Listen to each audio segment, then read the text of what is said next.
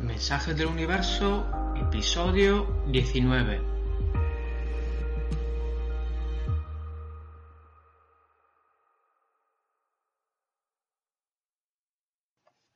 Bienvenidos a todos, bienvenidos a nuestro episodio número 19. ¿Cómo estáis?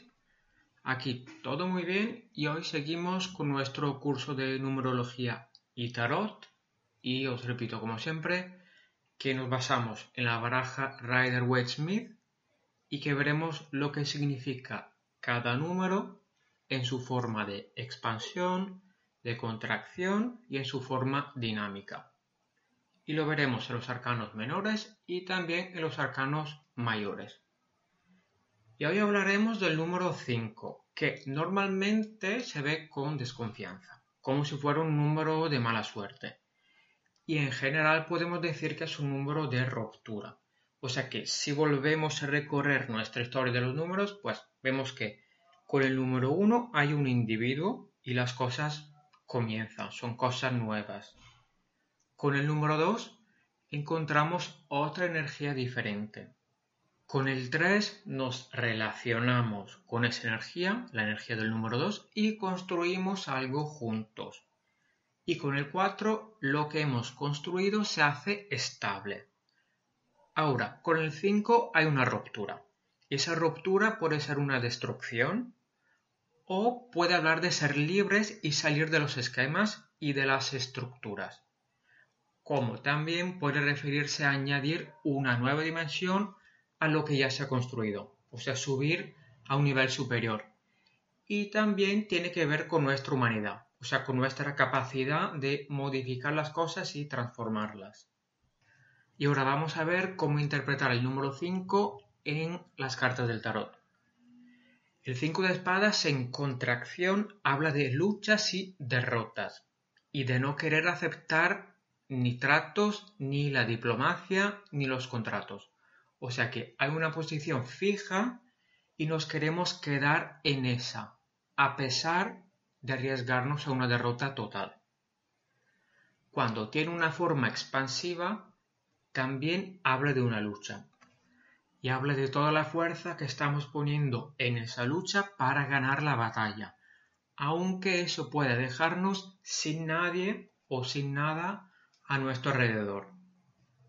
Cuando la energía se hace dinámica, tenemos unas ideas claras y luchamos para defenderlas pero estamos abiertos a dialogar y a usar las palabras para convencer a los demás sobre nuestra opinión.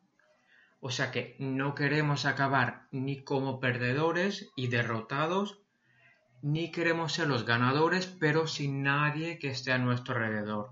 O sea, estamos abiertos a compromisos y a parar, a parar la lucha cuando haga falta. Con el 5 de copas en contracción vemos que hemos perdido algo y nuestros sentimientos de tristeza se focalizan en lo que ya no tenemos. Si la carta está en expansión, más que tristeza vivimos la culpabilidad, porque nos sentimos como responsables por lo sucedido y por lo que hemos perdido. Si la carta tiene una energía dinámica, Sabemos que hemos perdido algo, pero logramos ver lo que aún nos queda e intentamos disfrutarlo a pesar de lo que hemos perdido.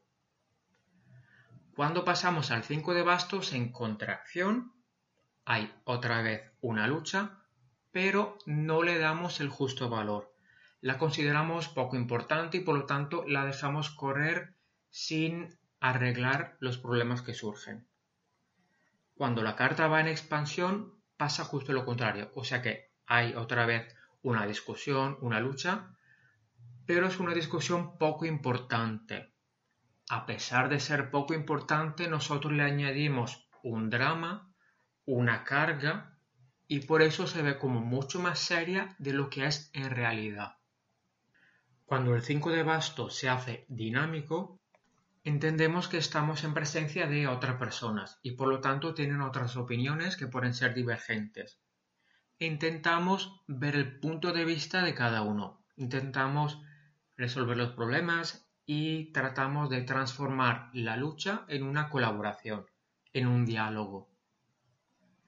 Luego pasamos al 5 de oros y cuando tiene una energía de contracción nos encontramos en una situación de necesidad.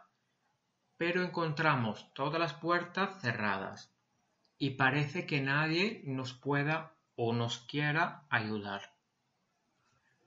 Cuando se hace expansiva estamos también en dificultad y nos apoyamos a las personas que están a nuestro alrededor. O sea que pedimos ayuda constantemente hasta conseguirla. Pedimos ayuda hasta ser pesados. Cuando la carta se hace dinámica también estamos en dificultad, pero no nos perdemos de ánimo, porque sabemos que encontraremos una ayuda de una forma o de otra. Y si no conseguimos salir de las dificultades con el primer intento, seguiremos buscando porque sabemos que encontraremos soluciones y ayuda. Pasamos ahora a los arcanos mayores y empezamos con el Papa, que corresponde al arcano mayor número 5. En forma de contracción nos habla de estar demasiado conectados con las tradiciones o con un grupo de personas y de no querer abrirse a los cambios. Cuando se hace expansiva es una carta que habla de buscar algo superior fuera de la materialidad y fuera de lo común. Y cuando el Papa se hace dinámico, hay una interacción para proteger la historia y las raíces y a la vez progresar y adaptarse al presente, a las novedades. Luego pasamos a la templanza, que es el arcano mayor número 14, y con la reducción pasa a ser el número 5. Cuando está en contracción, habla de nuestro miedo a explorar algo, el miedo a ir más allá de lo conocido, más allá de lo común y de lo que es normalmente aceptado en la sociedad. Tenemos miedo a alejarnos de lo que es, entre comillas, normal. Cuando la templanza está en expansión, decidimos entrar mucho en la exploración, en la exploración de un tema o en vivir una experiencia completamente y sin miedo. Y eso se hace sin ver los peligros que pueden derivar de todo eso. Cuando la carta tiene una forma dinámica, experimentamos algo, lo estudiamos y lo vivimos como si fuéramos unos científicos. O sea que vivimos la experiencia, conseguimos enseñanzas e informaciones y sabemos cómo mezclar todo eso con otros conocimientos y con otras formas y con otras maneras de vivir que son parte de nuestro día a día. O sea que logramos encontrar un equilibrio en diferentes experiencias que tenemos, en diferentes partes de nuestra vida.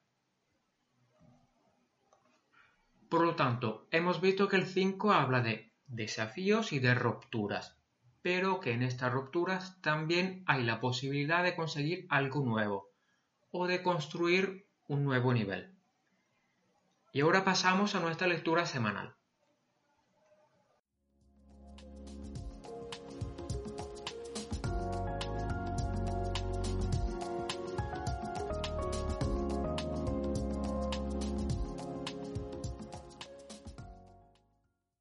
Esta semana, al sacar la carta para nuestra lectura, ha salido el 4 de copas invertido. Y es una carta que ya salió hace unas semanas. Por lo tanto, he decidido sacar otra carta y ha salido la carta de la muerte, que también está invertida. He usado la baraja Rider Westmead. Y es curioso ver que con estas dos cartas invertidas en esta posición, pues parece que la carta de la muerte vaya a ofrecer algo a la otra carta pero la persona que está en el 4 de copas rechaza la oferta. Por lo tanto, el mensaje de esta semana habla del miedo al cambio. Y lo que pasa es que muchas veces estamos cansados de nuestra vida cotidiana y de nuestra rutina, de todos los días que son iguales, del mismo trabajo, de las mismas actividades con la pareja o con los amigos, pero a la vez experimentar algo nuevo nos da miedo.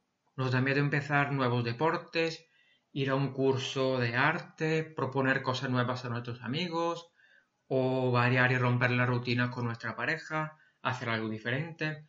O sea que por una parte anhelamos novedades y por la otra tenemos miedo a esas novedades. Y ya hemos dicho en episodios anteriores que este miedo es totalmente justificado en nuestro cerebro, por cómo ha evolucionado y por toda la historia de la humanidad. O sea que su función es justo la de protegernos de los peligros. Y lo hace garantizando que estemos siempre en las mismas condiciones que conocemos y que se evite explorar nuevos territorios porque allí podríamos encontrar peligros desconocidos. Por hacer un ejemplo, el cerebro ve todo como si fuera un bosque que puede ser aburrido, pero es un bosque seguro, es un bosque que conocemos. Y nuestro cerebro desaconseja salir de ello, porque fuera podemos encontrar bestias, o ríos peligrosos, o peligros mortales, enemigos, lo que sea, algo muy peligroso. Por lo tanto nos dice, quédate en este bosque que conoces, aunque sea aburrido. Obviamente, eso no vale tanto hoy en día, porque explorar algo nuevo casi nunca conlleva un riesgo de muerte. No hay peligro en los cursos de cerámica, ni si empezamos a jugar al vóley, ni si empezamos a ir a otros tipos de bares con los amigos o si vamos de excursión a otros sitios con nuestra pareja. Pero para nuestro cerebro estas novedades siguen siendo peligrosas Ahora, en la historia siempre han habido pulsiones a la novedad y miedo a las consecuencias. Se han ido explorando tierras lejanas y se han cruzado mares a pesar de tener incluso en los mapas los dibujos de los monstruos marinos peligrosos. Se han estudiado las estrellas y la biología y la genética y la evolución de la vida a pesar de las amenazas de la Iglesia de ir al infierno se han construido ciudades, se han mejorado la tecnología, se ha dado más velocidad a los medios de transporte y se ha llegado hasta a la Luna y se irá a Marte. Y este continuo avance se ha conseguido porque, a pesar del miedo, algunas personas han seguido explorando. O sea que tenían miedo, pero han cruzado los mares, han estudiado la vida, han aumentado la velocidad de los trenes, y han pisado el suelo de la luna. A pesar del miedo, han hecho todo eso que querían hacer. Eso también nos lleva al nivel personal. Podemos pensar en nuestro pasado y pensar en cuando teníamos miedo a mudarnos, pero a pesar de eso lo hicimos y hemos sobrevivido y hemos aprendido. O cuando tuvimos miedo a cambiar de trabajo, pero lo hicimos, hemos sobrevivido y hemos aprendido el miedo a cambiar de pareja o de amigos. Otra vez lo hicimos, sobrevivimos y aprendimos. Y podría seguir hablando del miedo a conducir, del miedo a hablar en público, hablar en un idioma extranjero, a enseñar un cuadro que hemos hecho o cosas así. A pesar del miedo al rechazo, el miedo al fracaso, al no conseguirlo o al caer, en nuestro pasado hemos seguido haciendo lo que queríamos y hemos aprendido y hemos sobrevivido. O sea que no solo alguien ha ido a la luna, pero nosotros también hemos conseguido algo y hemos actuado a pesar del miedo. Y eso es justo lo que necesitamos si vivimos a la vez un aburrimiento por la rutina y un miedo al cambio. O sea que necesitamos poner las novedades en nuestra vida, a pesar del miedo porque estas novedades no nos van a matar. Y pase lo que pase, consigamos o no lo que hemos planeado, nos harán aprender algo, nos harán crecer y acabaremos el día con algo nuevo.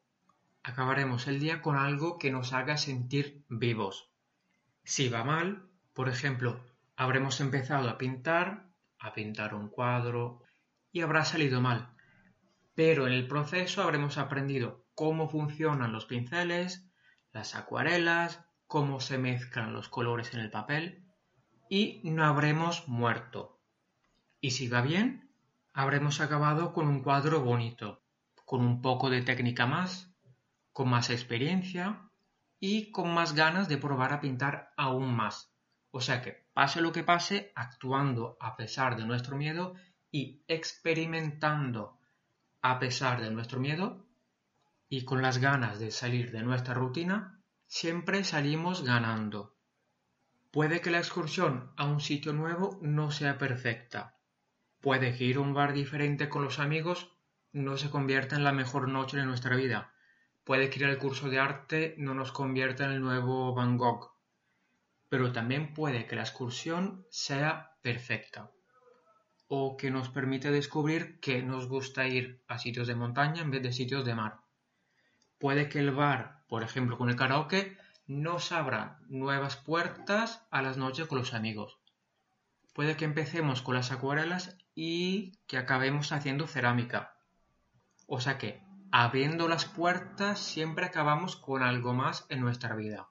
Por lo tanto, siempre vale la pena probar y actuar a pesar del miedo. Ahora nos hacemos unas preguntas. ¿En qué parte de mi vida noto una rutina que necesita novedades? ¿Cuánto tiempo llevo con esta necesidad y ese deseo de novedad? ¿Cuáles ideas me han venido para dar una chispa nueva a esta parte de mi vida? ¿Por qué aún no he actuado? Y si he actuado, ¿por qué no he llegado hasta el final?